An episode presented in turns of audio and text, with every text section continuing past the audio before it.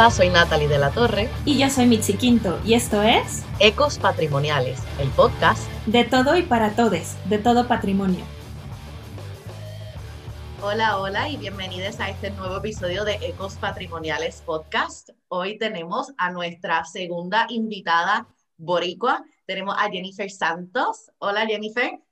Hola Natalie, ¿cómo estás?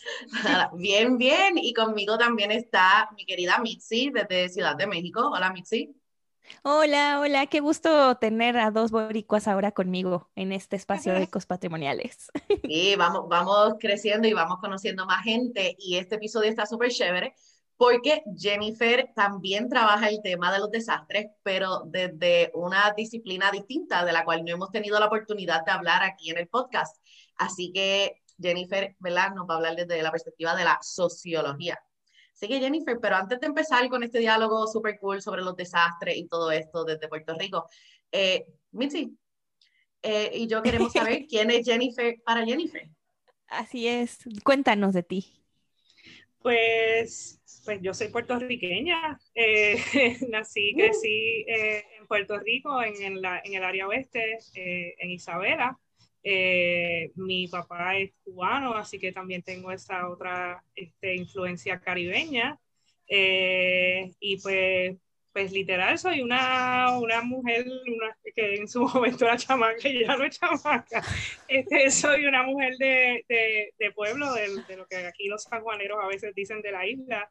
Eh, así que pues mi experiencia de vida es un poquito eh, distinta, pero pues, pues sí, eso soy, eso soy yo y pues soy socióloga eh, y, y, estudio desastres, básicamente. Y en eso se, se, soy, soy hija, soy, soy pareja, soy amiga y soy profesora.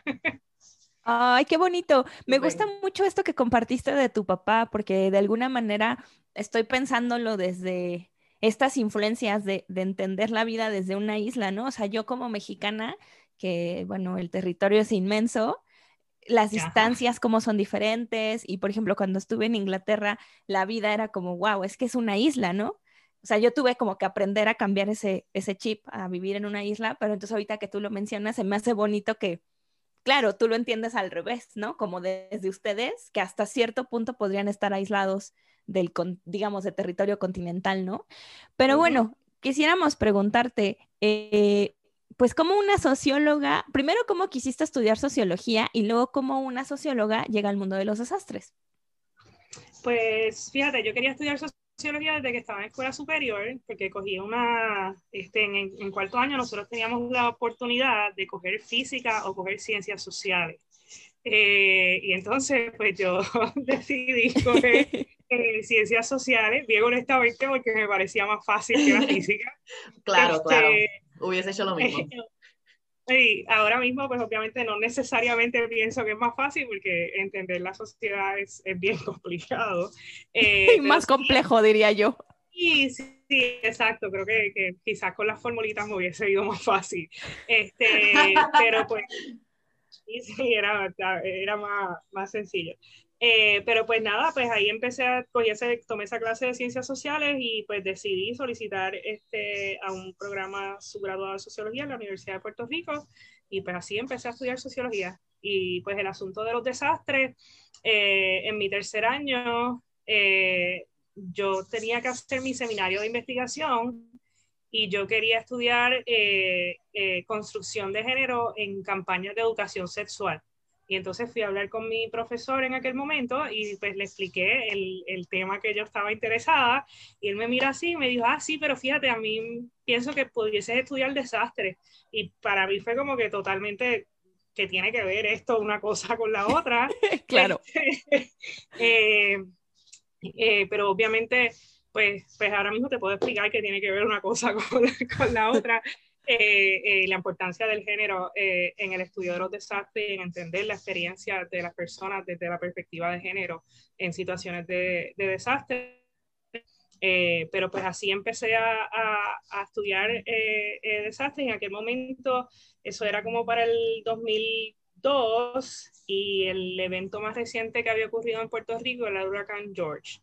Eh, y entonces pues empecé este, básicamente eh, estudiando eh, e, ese, ese, evento Y de ahí pues hice mi seminario en, en desastres y tuve la oportunidad de ir a hacer mi internado a la reserva de la biosfera maya. Y entonces ahí pues, eh, pues eh, eh, pude como que tener esta perspectiva más amplia de desarrollo. Estaba, hice un programa internado con la Universidad de Michigan en población internacional y desarrollo y, mi, y mi, a donde me enviaron a hacer mi internado fue a la Reserva Maya. Y entonces pues ahí pues pude ver cosas bien básicas este, en el proceso de creación de riesgo, como por ejemplo eh, eh, la, inserción eh, de nuevas tecnologías de energía y, y, cómo eso interaccionaba con las prácticas que se daban en la reserva, de por ejemplo corte y quema, y ahora están poniendo este cablecito por donde están quemando. y entonces pues pude ver de forma bien básica cómo a través del desarrollo creamos riesgos eh, y pues, pues literalmente eso pues me fascinó y, y, hasta el sol de hoy pues lo que estudio es eso, eh, desarrollo, riesgo y vulnerabilidad social a desastres. Brutal. Wow. Wow. Oye, pero bueno, es que estamos como asimilándolo. Sí, yo estoy todavía también como que, wow, o sea, la oportunidad que tuviste y lo que te motivó y qué brutal. Oye, y qué bueno que tu profesor te dio como que ese impulso, dijo, oye, tírate para desastre. Y que qué bueno que terminó para bien. Oye, ¿y cómo lo vives tú desde esta parte de, eh, bueno, sí desde la parte de mujer, pero sobre todo como de esta parte de a lo mejor las dependencias? O sea, entiendo que tú fuiste llegando ahí como desde la parte académica, ¿no?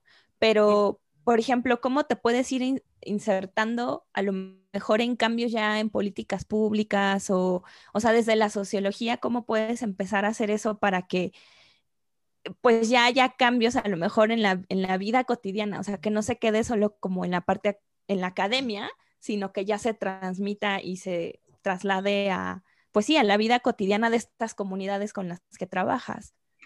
Pues, pues fíjate, este, desde el principio yo lo que he hecho es investigación social aplicada y entonces pues, pues uno de mis primeros proyectos en desastres era específicamente eh, sobre comunicación de riesgo en situaciones de tornado. Eh, y entonces pues, pues, pues, pues desde el principio eh, era un proyecto para desarrollar unos, eran una colaboración con ingenieros y ellos estaban diseñando eh, unos sistemas de radares y pues nosotros pues asumíamos que la tecnología no era eh, socialmente neutral, sino que había distintos tipos de, de acceso eh, a la tecnología y entonces pues, pues explorábamos eso. Por ejemplo, cuál era el acceso que tenían manejadores de emergencia de distintas zonas mm. en aquel momento en Oklahoma y en Puerto Rico a información eh, de riesgo y cómo comunicaban ese riesgo a la población, cómo era su relación con los medios de comunicación, cómo era su relación con los líderes comunitarios, cómo se percibían a sí mismos eh, en su función dentro de la comunidad. Eh, una de las cosas que, que pues, ha pasado en Puerto Rico es que después del huracán George se cambió lo que es la agencia eh, de manejo de emergencias, antes era la defensa civil y pues después se cambió a la Agencia Estatal de Manejo de Emergencias y Administración de Desastres. Y entonces pues eso cambia la visión de la agencia de ser una eh, de defensa y reactiva a una que se espera que sea proactiva y que trabaje todo el ciclo eh, de desastre, entiéndase de preparación, mitigación, respuesta y recuperación. Y entonces, pues, pues, ¿cuánto de eso que está en el papel se da en la práctica del manejo de emergencia eh, y cuántos de esos cambios que se esperaban eh, eh, con ese cambio en esa política pública, pues se han dado, es, parte de lo, que, de lo que hago con mi trabajo y al mismo tiempo, pues, pues como socióloga, pues entiendo que, que el cambio social es bien lento y, quizás demasiado lento para las necesidades que nosotros tenemos. Por ejemplo, eh, pensando así rápidamente en el cambio climático, el cambio social es demasiado lento para las demandas que nos presenta un reto como el cambio climático.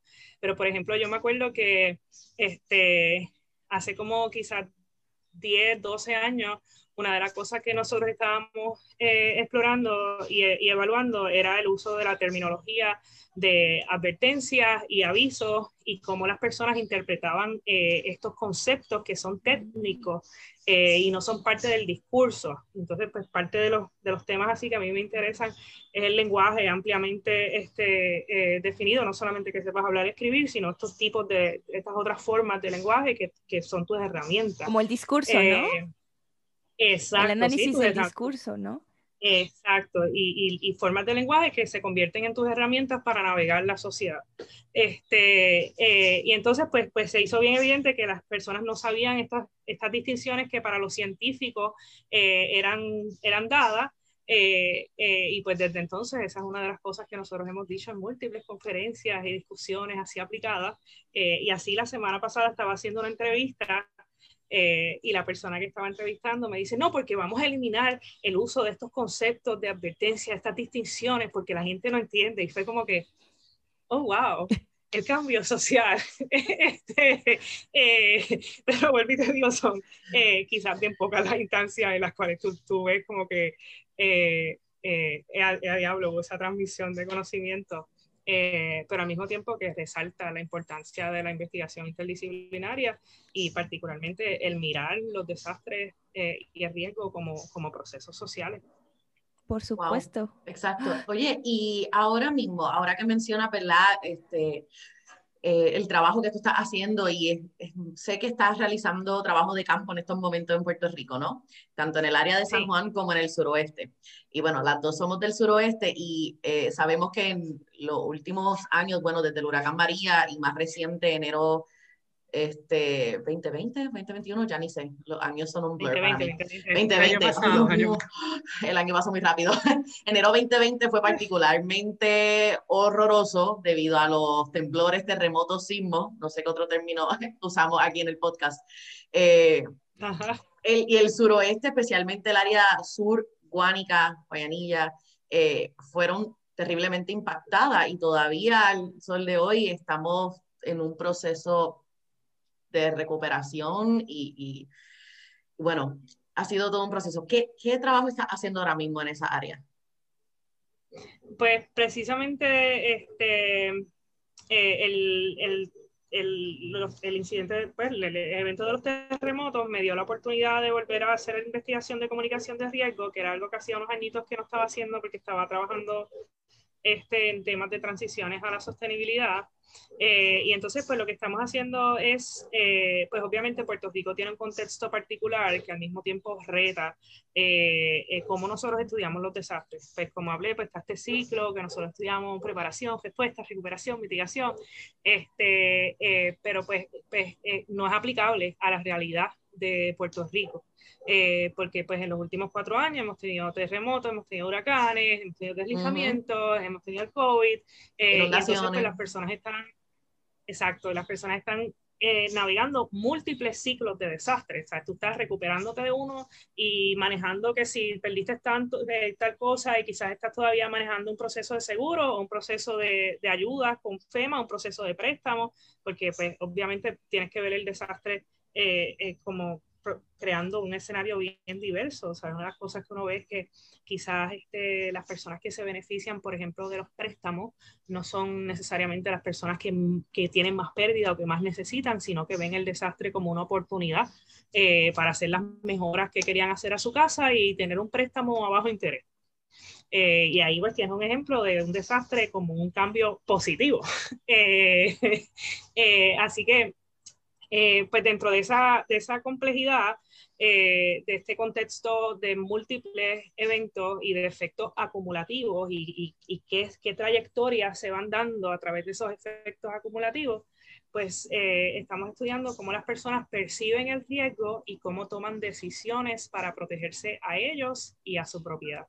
Y básicamente esas negociaciones de, de qué quiero hacer, cómo lo quiero hacer, cómo lo puedo hacer, eh, eh, y al fin y al cabo, ¿qué termina siendo? Así que como ya estamos a un año del evento, pues, pues podemos ver un poco de esa diversidad eh, de, por ejemplo, personas que querían hacer unos ajustes para reforzar su vivienda y pues los han estado haciendo, o personas que se habían ido de Puerto Rico eh, y están regresando, o personas que se habían ido a vivir con sus hijos porque tenían miedo y están, por ejemplo, ayer mismo nos eh, eh, hicimos una encuesta con una señora que hasta ahora se había quedado dormida en su casa una noche y estaba intentando el proceso de, regresar a su casa porque pues vivía sola y pues se había estado quedando con su hija, pero ya entendía que, que podía regresar a su casa. Y, ese, y también esa toma de decisiones de cuando yo entiendo que puedo regresar a la normalidad, eh, pues es bien diversa y multifactorial. O sea, tiene gente que, que salió y se quedó al frente de su casa. Eh, y por ejemplo, ayer hablamos con otra gente que nos dijo, bueno, nosotros estuvimos tres semanas afuera, pero entonces empezaron una lluvia y pues nos metimos anoche, esa noche adentro y ahí decidimos como que, bueno, pues vamos a quedarnos en la sala. Eh, y entonces, pues básicamente es ese proceso de entender cómo, cómo deciden manejar el riesgo eh, en el plazo inmediato y después, pues más a largo plazo en términos de ajustes y acciones de protección y medidas de preparación y ese tipo de cosas. Así que eso es lo que estamos bregando en el suroeste. Wow, está muy interesante. No, no, yo iba a decir como que es que todo como, como viví los sismos y todo lo que menciona es como que, es que es verdad, o sea, todos dormimos afuera en el carro porque teníamos miedo cada vez que temblaba. Yo sabía que a las 4 de la mañana iba a temblar, yo sabía. Entonces, entonces esa es la otra cosa, esas, esas construcciones del riesgo, había un horario, la gente había alterado el patrón de sueño porque decían que de madrugada era que ocurrían estos eventos, así que pues, eh, me acabas de mencionar otra cosa que es un patrón, sí. Qué interesante, ¿no? Porque justo, no eso, que lo estaba pensando como me gustó mucho esto que estabas mencionando antes y veo ahorita la conexión de cómo es asincrónico, ¿no? En cambio social, o sea, la adaptación y el cambio climático. O sea, no vamos al mismo ritmo. Entonces, también nuestras percepciones de qué tan rápido o lento o de cuándo va a temblar o de cuándo no va a temblar, finalmente también reflejan nuestros miedos, ¿no? O sea, nuestras vulnerabilidades porque yo también me acuerdo cuando viví el sismo aquí en México y mi gran temor era como, yo me iba a meter a bañar cuando, antes de que pasara el sismo, afortunadamente no me agarró en la regadera, pero por poquito, ¿no? Entonces yo me acuerdo que después era como, ¡Ah! no me voy a meter a bañar porque qué tal que pasa ahorita, ¿no? O sea, porque haces estas asociaciones y entonces seguramente es como ustedes mencionan, ¿no? Que es que tiembla más de noche, entonces no me puedo ir a dormir. ¿Por qué? Pues porque sentías que se incrementaba tu, tu, porcentaje, digamos, de riesgo o de vulnerabilidad y entonces te iba a agarrar con menos defensas o menos herramientas para poder lidiar con esto, ¿no? Y otra cosa que también quería este, mencionar que me gustó mucho, ahorita en lo que nos platicabas, es esta parte como sociolingüística, ¿no? De cómo comunicas, como tú bien decías, o sea, un poco regresando a esto del análisis discursivo, o sea, qué tanto es la palabra que, tratas, o sea, que esté usando el especialista y que cómo le entienda la comunidad a quien va dirigida.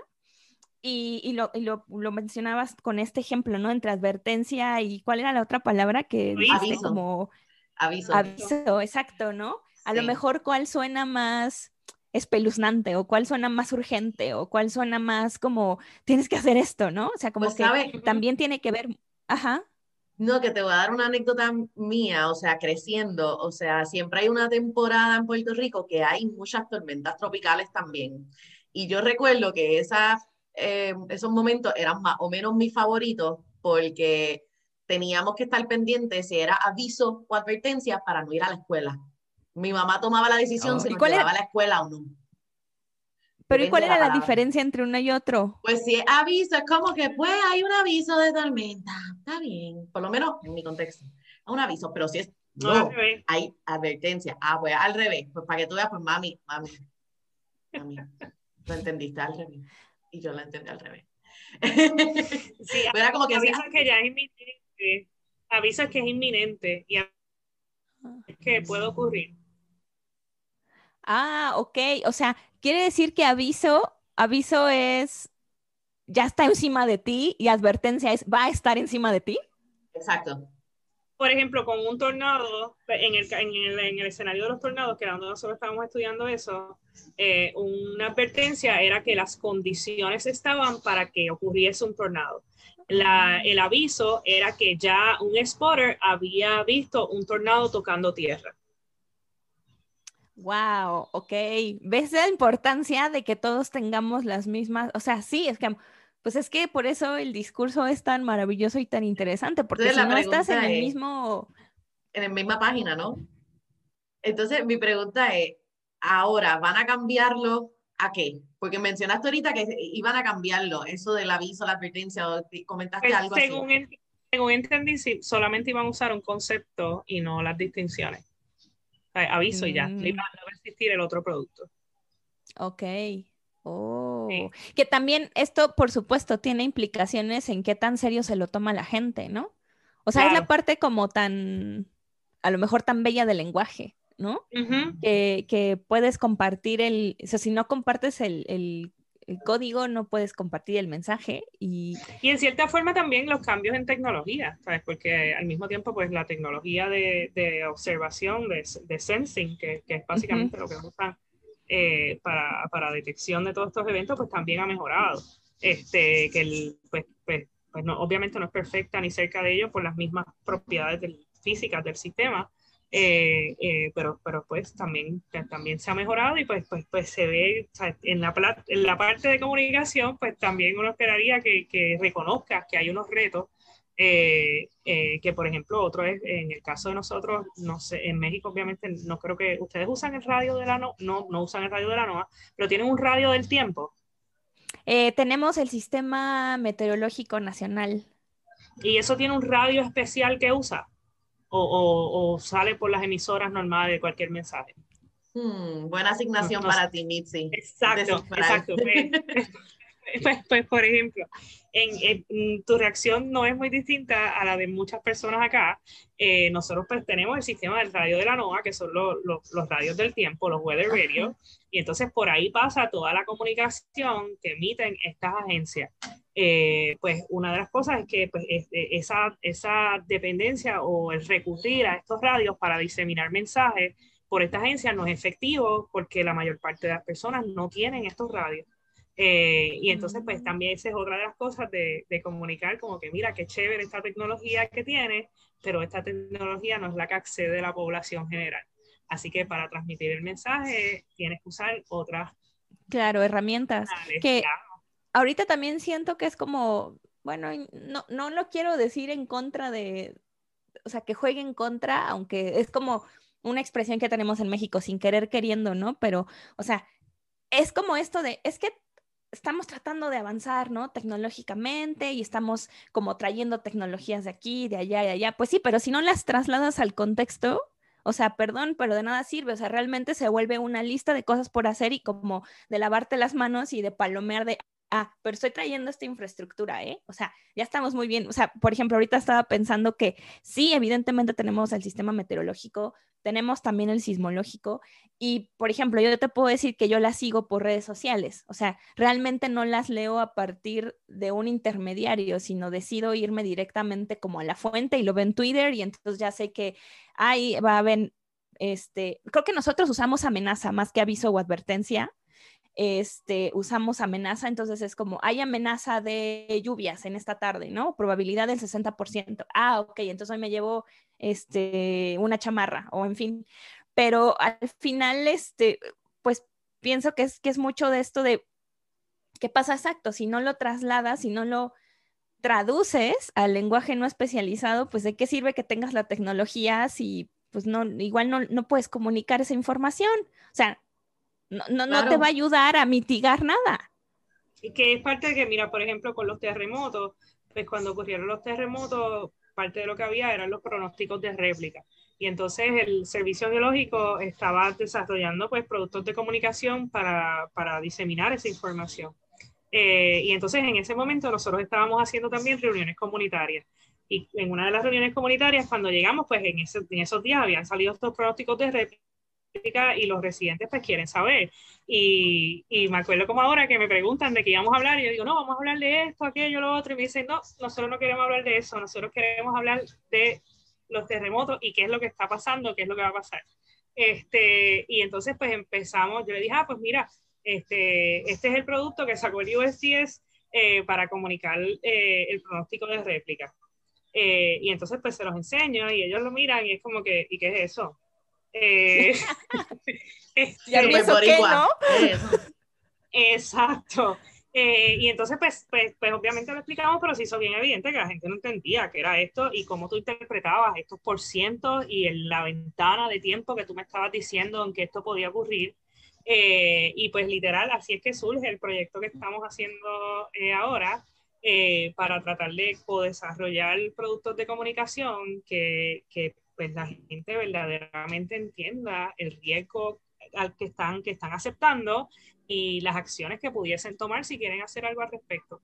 Eh, y entonces ese es el otro asunto, pues que, que, también, ¿sabes? No simplemente que tú dices, ah, yo quiero hacer algo y simplemente voy y lo hago, eh, es cuán posible es que yo pueda hacer algo eh, y también cómo yo, o sea, el, si yo creo que verdaderamente yo puedo hacer algo, que está en mis manos el poder de, de cambiar mi situación, eh, y entonces, pues ahí entras en otras complejidades porque estamos hablando de un contexto de desastres acumulativos, así que también te encuentras con personas que, que están bien desmotivadas en un contexto de una crisis económica. Eh, y, de salud pues, mental pues, también. Pues, eh, sí, o sea, hay unos problemas endémicos de salud mental que obviamente se, entienden, se extienden más allá de, los eventos, pero pues obviamente estas personas son parte eh, eh, de la comunidad y de la sociedad y pues desde su, desde su experiencia eh, están tratando de lidiar con, con la situación. Entonces pues es, ahí que te das dando cuenta que, que la parte social verdaderamente es bien compleja y que tienes que, que dedicarle tiempo para poder eh, desenmarañar y entender ¿sabes? Cuán, cuán prevalente es que esto ocurra, eh, qué es lo que la mayor parte de las personas están haciendo, eh, qué es lo que están, estas no están haciendo y por qué no lo están haciendo. y entonces, pues, pues literal, se te hace, cuando, cuando miras el proceso de comunicación así en versión amplificada, expandida, eh, te das cuenta de que, de que, es bien complejo y que, y que requiere que, que, hagamos trabajo de campo, que también es otra forma de que, o sea, que es particular de hacer ciencia, eh, porque ahora todo es Big Data y vamos a usar imágenes de satélite, eh, y pues obviamente también es más cómodo que ir a caminar por, por las comunidades de Guayanilla a 95 grados en abril. Este, pero, pero pues, pues son datos sumamente ricos que verdaderamente te permiten entender la experiencia y cómo la gente está tomando decisiones y, si quieres verdaderamente hacer algo que, que, atienda esas complejidades, pues, pues tienes que prestar, tienes que, tienes que caminar esos 95 grados muy feliz. Wow, en verdad que sí, tremendo. Este, así que Jennifer, vamos a dejarlo hasta aquí para esta primera parte del episodio, pero audiencia hermosa que nos escuchan, sepan que la semana que viene está la segunda parte de esta súper brutal conversación. Así que te esperamos. Recuerda darnos follow en redes sociales como Facebook, Twitter, Instagram y YouTube y que nos puedes escuchar en muchas plataformas como Spotify, Apple Podcasts, Google Podcasts y demás. Hasta la próxima.